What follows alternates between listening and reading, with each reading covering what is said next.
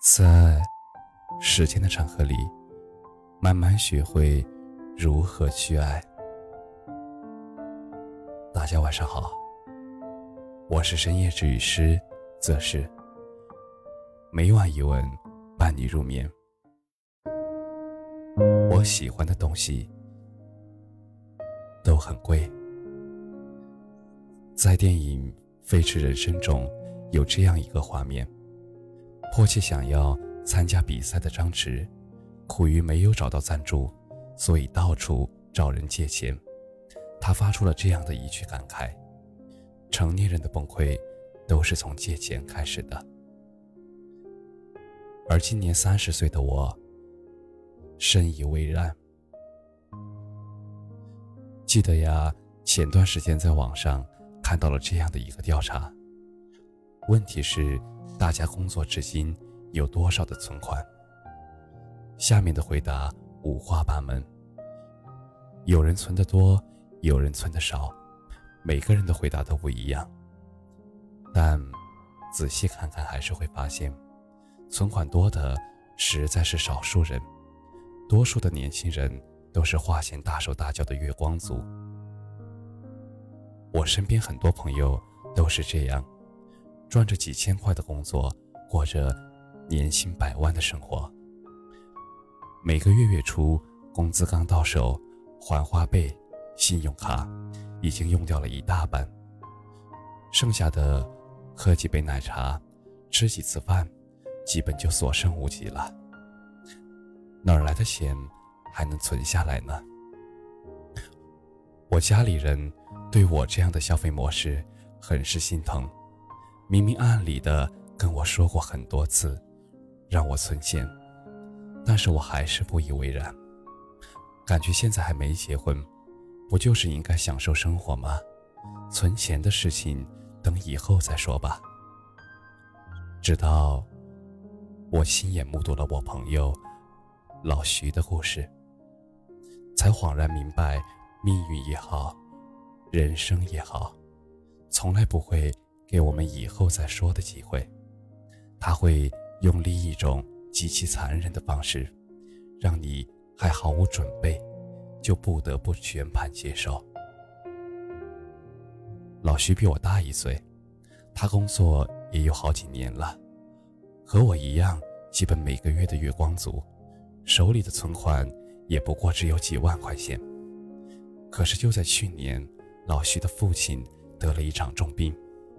他那几万块钱的存款，不过是勉强支付了几天的医药费。一场生病，就像是一个巨大的无底洞。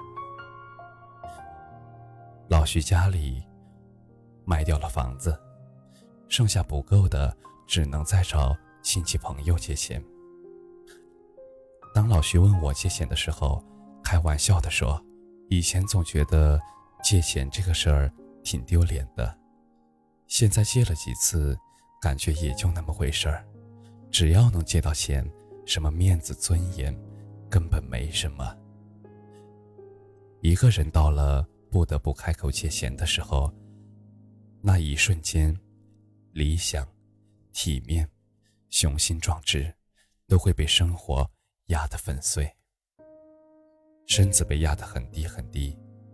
像一头受了撞击的牛，摇摇晃晃地站立着。也有些听说他有事儿，二话不说就打钱过来的真兄弟，也有那些明明发了工资却百般推脱的朋友，后来也有干脆不回消息的人。老徐现在的生活里，承载的不再是游戏和泡吧。而是医院、工作和钱。老徐说，他的人生也突然变得清晰起来，目标只剩下让父亲赶快好起来，和把欠的债还清。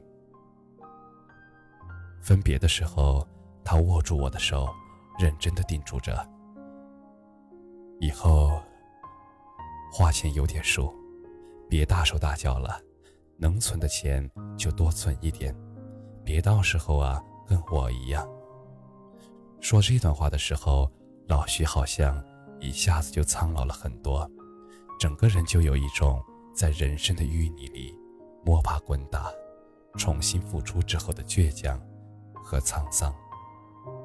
倔强是不服输带来的，沧桑是借钱借出来的。我们总有一个弱点，就是只有真正长大了，才开始承受生活的压力之后，才会明白钱的重要性。之前呢，在网上看到过一个问题：你为什么要努力？底下有个赞数很高的回答是：因为我喜欢的东西都很贵。其实大家都是成年人了。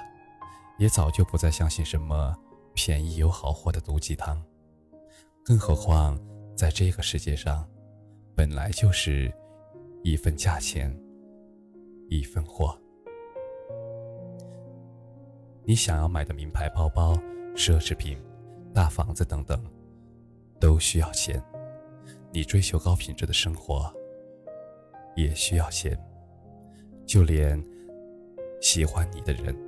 和你喜欢的人，也需要你赚够足够的钱，才有勇气站在他面前说出那句“我喜欢你”。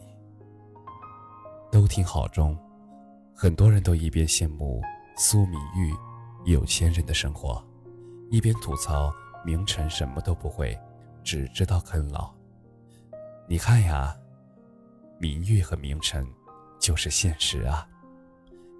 有钱的人什么都有了，没钱的人再怎么嚣张，也还是一样渺小卑微。成年人的崩溃，真的借一次钱就懂了。那种想要的东西摆在眼前，却因为银行卡里少了一个零而咫尺天涯的沮丧感。那种。看着父母头发发白，逐渐老去，却只能看着高额的药物和补品，望而却步的无力感。那种孩子渴望学英语、学钢琴，自己却无力支撑的挫败感。你怎么舍得让自己和最爱的人处在孤立无援的境地呢？如果可以。趁着年轻的时候，就多存一点钱吧。现在多存一点，以后少借一点，底气就更足一点，而你就更有尊严一点。钱这个东西，虽然听起来很俗气，但是它会让你活得很有底气。这不是鸡汤。这是生活。感谢你的收听，晚安。